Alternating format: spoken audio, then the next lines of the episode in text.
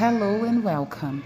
Meu nome é Tamara e estamos no podcast 1 de inglês do módulo 1 do primeiro bimestre da, da, da Educação de Jovens e Adultos das unidades escolares da DIESP.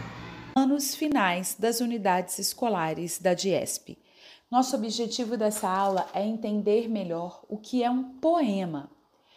Para começar, vamos falar de poem and poetry. Poem, poema, poetry, poesia em inglês. Qual é a diferença entre essas duas palavras? Bem, poetry seria o gênero textual. Gênero textual, poetry, que é o tipo de escrita que é feita, poesia. E poem é um texto dentro desse gênero textual. Então, existem vários poemas dentro do gênero textual poesia. There are many poems in the textual genre poetry. E o poema é um texto literário composto de versos e que podem conter rimas ou não.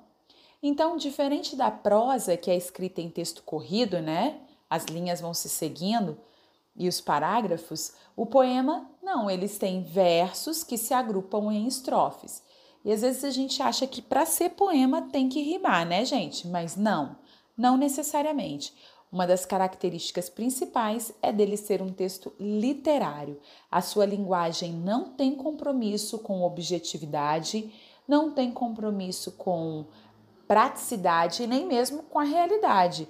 Um poeta, ele pode sim escrever sobre a realidade, mas ele não tem obrigação de fazer isso, certo?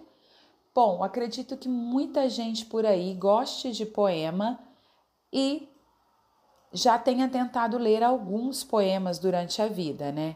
É um texto literário que ele, é que ele traz bastante satisfação para quem lê, né? Porque ele pode falar de romance, pode falar de violência, pode falar da realidade vivida por algumas pessoas.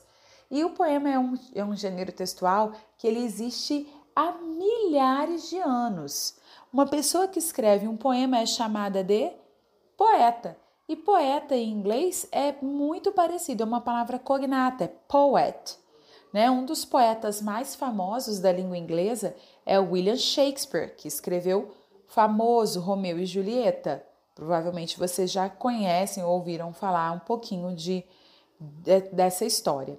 Ele, nem, ele pode apresentar uma estrutura livre ou ele pode ter uma estrutura fixa, né? O que, que é isso, estrutura livre? É o mesmo número de versos por estrofe, para estar dentro de uma é, estrutura fixa também, de número de estrofes, ou não, pode ser um poema de uma única estrofe, de quatro versos. Né? Na orientação de estudo de vocês, vocês têm um poema muito curto chamado African Child, que seria criança africana. E o poema de quatro versos diz assim: I am an African child, born with a skin in the color of chocolate, bright, brilliant, and articulate, strong and bold. I'm gifted.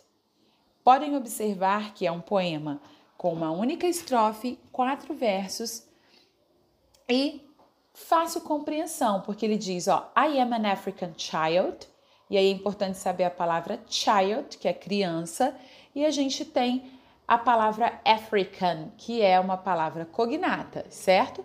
Então, eu sou uma criança africana. Eu sou uma criança africana.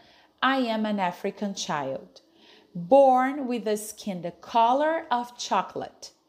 Nascida com a pele da cor de chocolate. Então, chocolate é uma cognata perfeita, né?